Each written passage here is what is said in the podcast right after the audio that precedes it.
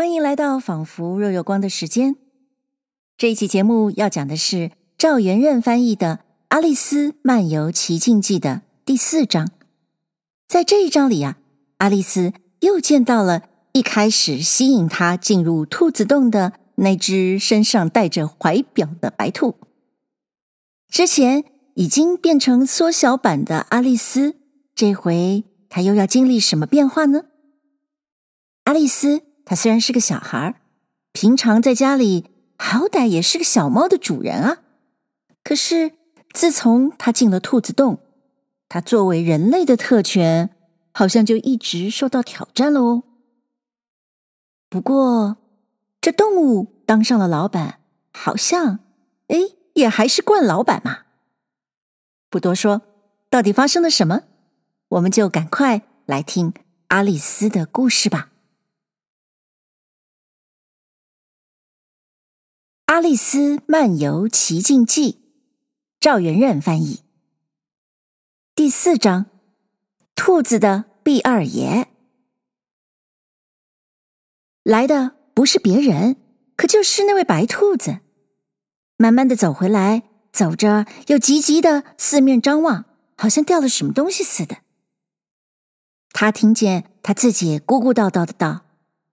那公爵夫人，那公爵夫人，乖乖，我的爪子，乖乖，我的毛和胡子，他一定会把我杀掉了啊！这是一定的，犹如耗子是耗子那么一定。哎，我到底会把它掉在哪儿呢？哎，我倒不懂啊！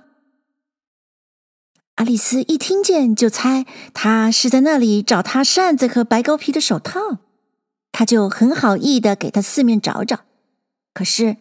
一点都找不着。自从他在池里游水之后，样样东西都好像改了样子了。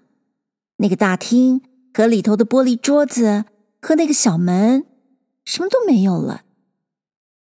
一会儿功夫，那兔子就看见了阿丽丝在那里找来找去，他就狠狠对她说道：“哎，玛丽安，你在这儿算干些什么呀？”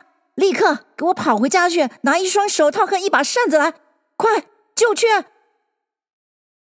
阿丽丝被他这样吓得糊里糊涂，就顺着他指的那个方向跑去，来亦没来得及告诉他认错了人了。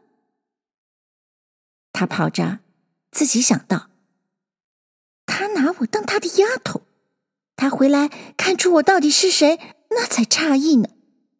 可是我还是拿给他。他的扇子和手套，哈，嗯，那原说要是找得着的话，他说着就到了一所小小的、很整洁的房子，门上钉着一个铜牌，上头刻的字是“白兔子玉”。他不敲门就走了进去，快快的跑上楼，因为他生怕遇见了真玛丽安。回来没有找到那扇子和手套，就被他赶去门外。阿丽丝自己道：“这才古怪呢，给一个兔子使唤起来了。我想啊，下回恐怕戴娜要我差我送信呢。”他就在心上悬想以后会怎么样子。假如我的奶妈说：“阿丽丝小姐，快点来，好预备出去散步去。”我啊，就得要回答，一会儿就来啊，奶妈。可是这会儿，我得看守着这个耗子洞，不让耗子出来。要等戴娜回来了，我才能离开。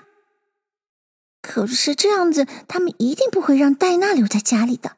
像这样子拆换人家，哼，还要得吗？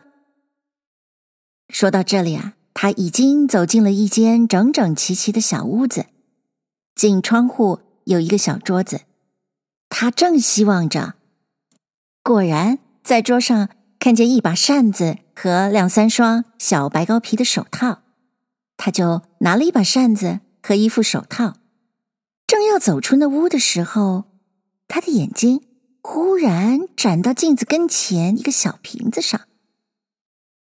这一回，那瓶上并没有什么“喝我”的字样，可是。他依然的把它开开了，就放在唇上。他对自己说道：“我知道，我一吃什么，一喝什么，就一定会有好玩的事情出来的。所以呀，我倒要看看这一瓶有什么力量。我真愿意，我再会长大呀！我老是这一点儿大的小东西，小的早不耐烦了。果然如他所愿，而且他已再料不到有这么快。他半瓶没有喝完。头已经顶到天花板了，幸亏早把头低下来，免得把颈子压断。他连忙就把瓶子放下，自己说道：“嗯，这仅够了，我盼望不再长了。就就像这样，哦，我都已经出不了门了。嗯，我倒愿意刚才没有喝那么些了。嗨，后悔已太晚了，他还紧着长了又长。”一会儿，他非要跪在地下才能待得下。再过了分把钟啊，连这样都不行，他就是睡下来，把一个胳膊肘子撑在门口那里，那一只胳膊抱着自己的头。他还是要长，后来实在没有法子，就把一只胳膊伸到窗户外头去，把一只脚伸到烟囱里。他对自己说道。现在看你怎么样？我也再没法子了。哎，我倒要变成什么了？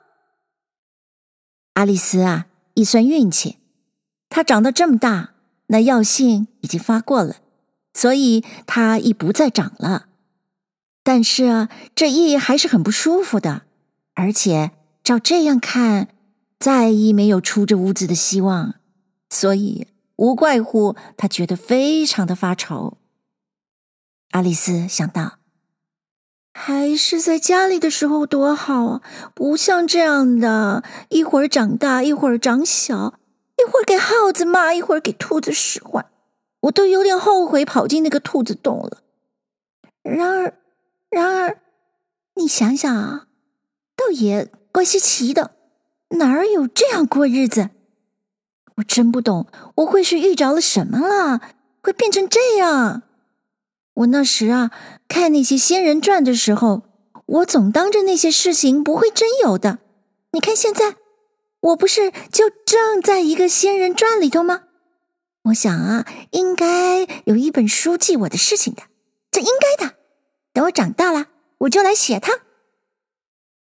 他又愁声说道：“嗯，我现在可不是已经长大了吗？在这儿随便怎么。”也没有地方让我再长了。可是，那么，阿丽丝又想到，我就一直不会比现在再老了吗？嗯，这倒也是一个可以安慰的地方，总归不会做老婆子了。可是，那么一辈子这样老要念书上课？哦不，这样我可不喜欢。哎。你这傻爱丽丝，她自己回答自己：“你在这儿啊，还能念什么书呢？连你自己都待不下了，哪儿还有搁书的地方呢？”她就这样的自己同自己辩论，一会儿装这一边，一会儿装那一边来驳他，倒说成一个怪热闹的会话。可是过了几分钟，他听见外头有说话的声音。他就住了嘴，静听。那个声音嚷道：“玛丽安，玛丽安，把我的手套立刻拿来！”一会儿就听见楼梯上哒哒哒哒的有脚步声音上来。阿丽丝知道是那位兔主人回来找他了，他吓得抖得把房子都摇将起来，都忘了。他自己实在已经比那兔子大了一千来倍，还有什么怕他的理由呢？一刻功夫，那兔子走到了房门，想开开它，可是这扇门往里开的，因为阿丽丝的胳膊肘子撑住着，所以那兔子再也开不开它。阿丽丝听见他自己说道：“那么。”我就转过来打打窗户里进去。阿丽丝想到，那不见得啊。等了一会儿，他觉得好像那兔子已经到了窗户底下了，他就把手啊忽然扎开，在半空抓了一下。他并没有捞到什么东西，可是啊，他就听见“叽”的一叫，喷“吞”一声，一下又是“哗啦啦”，许多碎玻璃的声音。他从这个就猜那兔子大概是叠在一个黄瓜藤的架子或是什么东西上了。再一会儿，就听见很发怒的声音，那个兔子的：“巴莎，巴莎，你在哪？快！”他就听见一个先没有听见过的口音回道。我一定是在这儿呢，老爷您呢？我在这儿地底下掘苹果，老爷您呢？那兔子啊，怒声道：“还掘苹果呢？可不是的，上这里来，快来扶我出这个。”又是碎玻璃的声音。八生，现在你告诉我，窗子里那个是个什么东西啊？那一定是一条。胳膊膀子啊，老爷您呢？哈，胳膊！你这笨鹅，谁看见过那么大的胳膊？你看，他把窗户都堵满了。是是，一定是堵满了，老爷您呢？可是，一条胳膊膀子总还是一条胳膊膀子。那么，无论如何，他没有在那里的理，你也去拿掉它。这个以后啊，半天没有声音。爱丽丝只听见有时候他们打喳喳，一会儿听见说：“一定呀，我也一点不喜欢他，老爷您呐，一点儿不啊，一点儿不啊，叫你怎么做就怎么做，你这贱奴才。”等到后来，爱丽丝又把手一眨，又在半空中一抓，这回。听见两声“叽叽”的叫，又是许多碎玻璃的声音。爱丽丝想到，他们黄瓜藤的架子倒真不少。我不晓得他们在要干什么。要说把我从窗里拉出来，我倒指望他们真能做得到呀。我自己是本来不高兴的待在这儿了。他等了一会儿，不再听见什么。到后来。来了一辆小车的声音和许多人说话的声音，还有一个梯子呢。啊，我本来只有一个能带的来，还有那个在毕二爷那儿啊，毕二爷，快拿来，来来来，搁在这个犄角上啊。哎，不行，先把它们绑一块儿，还不够一半高呢。啊，这还不够，别讲究了，这儿这儿，毕二爷，接着这个绳头啊。房顶那块，吃得住吗？当心啊，那里有块松瓦，嘿，掉下来啦，小心这头啊，底下。劈嚓一声的响，哈，这是谁闯的祸啊？我想是毕二爷。谁下烟囱去？我才不呢！你下去，那我不干啊！毕生得下去。好好，毕二爷，老爷说你。得要下烟囱去。爱丽丝想到：“哦，毕二爷是要下烟囱的，是他吗？他们好像把样样事情都推在他身上。你给我多少，我一不高兴去当毕二爷去。这个炉子口窄是有点窄，不过我想我踢倒也能稍微踢踢。”他把脚。紧往底下缩下来，等，等，一直等到有一个小动物在他上头烟囱里乱抓乱滚，他也猜不出是个什么动物，他就一头对自己说：“哦，这就是毕二爷。”一头就把脚往上猛地一蹬，等着看有什么事出来。他第一听见的就是大家齐声喝：“喂，毕二爷去了！”接着就是那兔子的声音说道：“接住他！你们进这篱笆那里。”一下又没有声响，接着又是乱糟糟的许多说话的声音。拖着他逃啊！快快，伯兰蒂，别淹死他！现在怎么啦，老伙计？你碰见的什么呀？快说给我们听听。等了半天，听见一个很低的“叽哩叽哩”的小声气。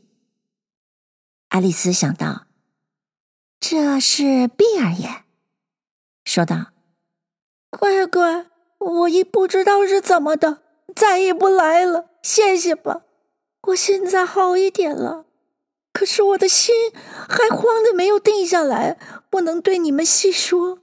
我所记得的就是有什么东西像弹簧似的在我后头，嘣的一下，我就像个奇花似的飞上去了。大家都齐声道：“可不是嘛，老伙计。”那个兔子的声音又说道：“咱们。”一定要把这房子烧掉！爱丽丝就紧着力量嚷道：“你们要是这样，我就放我的戴娜给你们试试。”当时啊，就大家一点都不出声。爱丽丝想到，不晓得他们又要干什么了。要是他们稍微有一点不糊涂，应该想得到把房顶拆掉。等了一两分钟。他们又跑来跑去，爱丽丝只听见那兔子道：“先用个一桶再看。”爱丽丝想到：“一桶什么呀？”可是她用不着久猜，一下功夫就有无数的小石子像雹子似的打到窗户上来，有几个都打到爱丽丝的脸上。她对自己说道：“这个我非叫他们停不行。”他就嚷道：“你们顶好，别再这样闹吧！”当时啊，大家又是不敢作声了。爱丽丝看见那些石子掉在地板上，都变成一块一块的小糕，她非常的诧异。她就想出个新念头出来。她对自己说道：“要是我吃它一块，他一定会把我的大小总变一点的。我想。”我现在既然没法子再变大，那么自然只能会再变小啊。所以他就吃了一块糕下去，果然立刻就缩小起来，好个快活！他就索性再吃，一直等到小到能从门里出来，他就跑出那房子，看见一大群畜生和鸟在外头等着。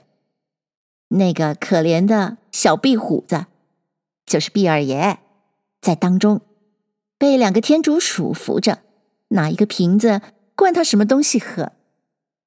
他们一见阿丽丝，就都对着他冲过来，但他拼着两条腿的飞跑，一会儿就跑到一个平安清静的深林子里头。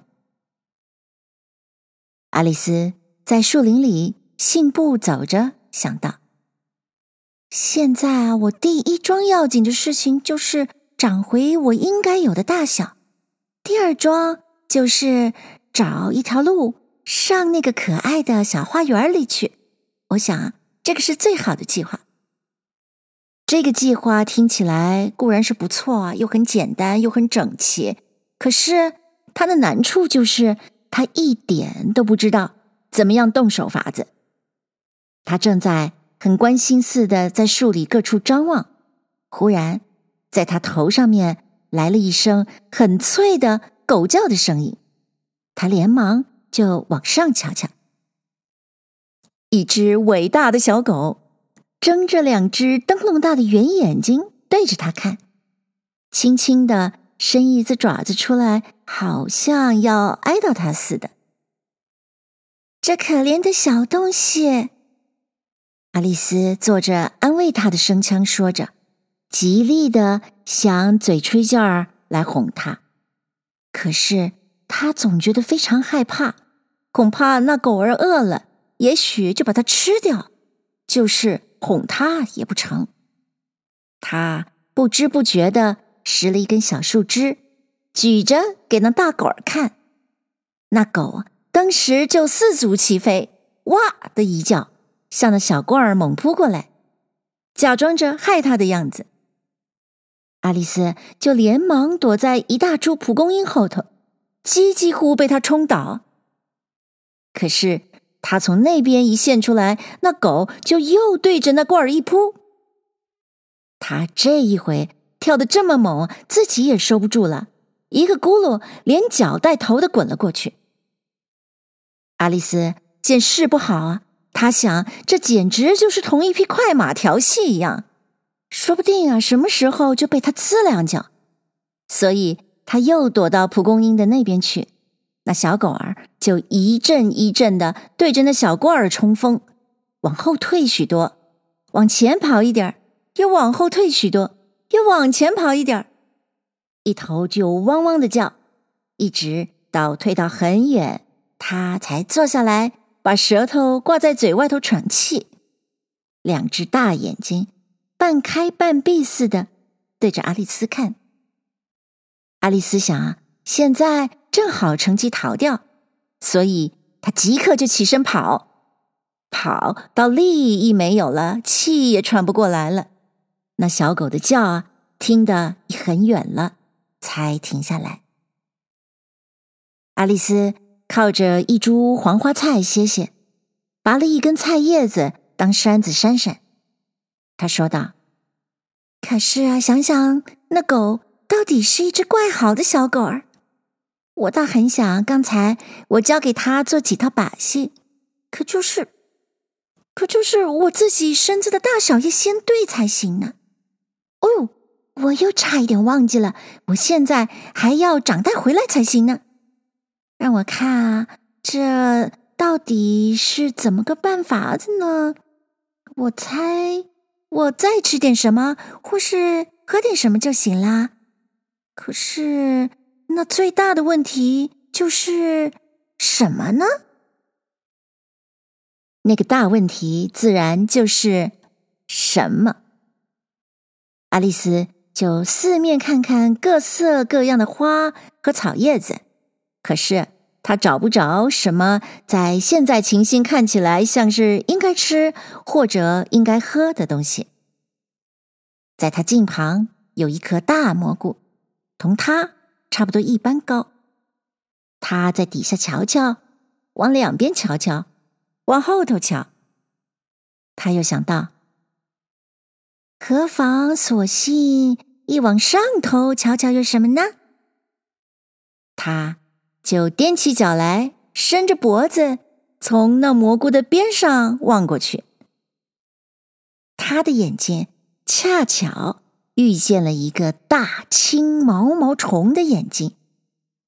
那毛毛虫抄着手坐在那麻菇的顶上，安安静静的抽着一个很长的土耳其水烟袋，一点也不理会阿丽丝，好像什么闲事一不高兴问似的。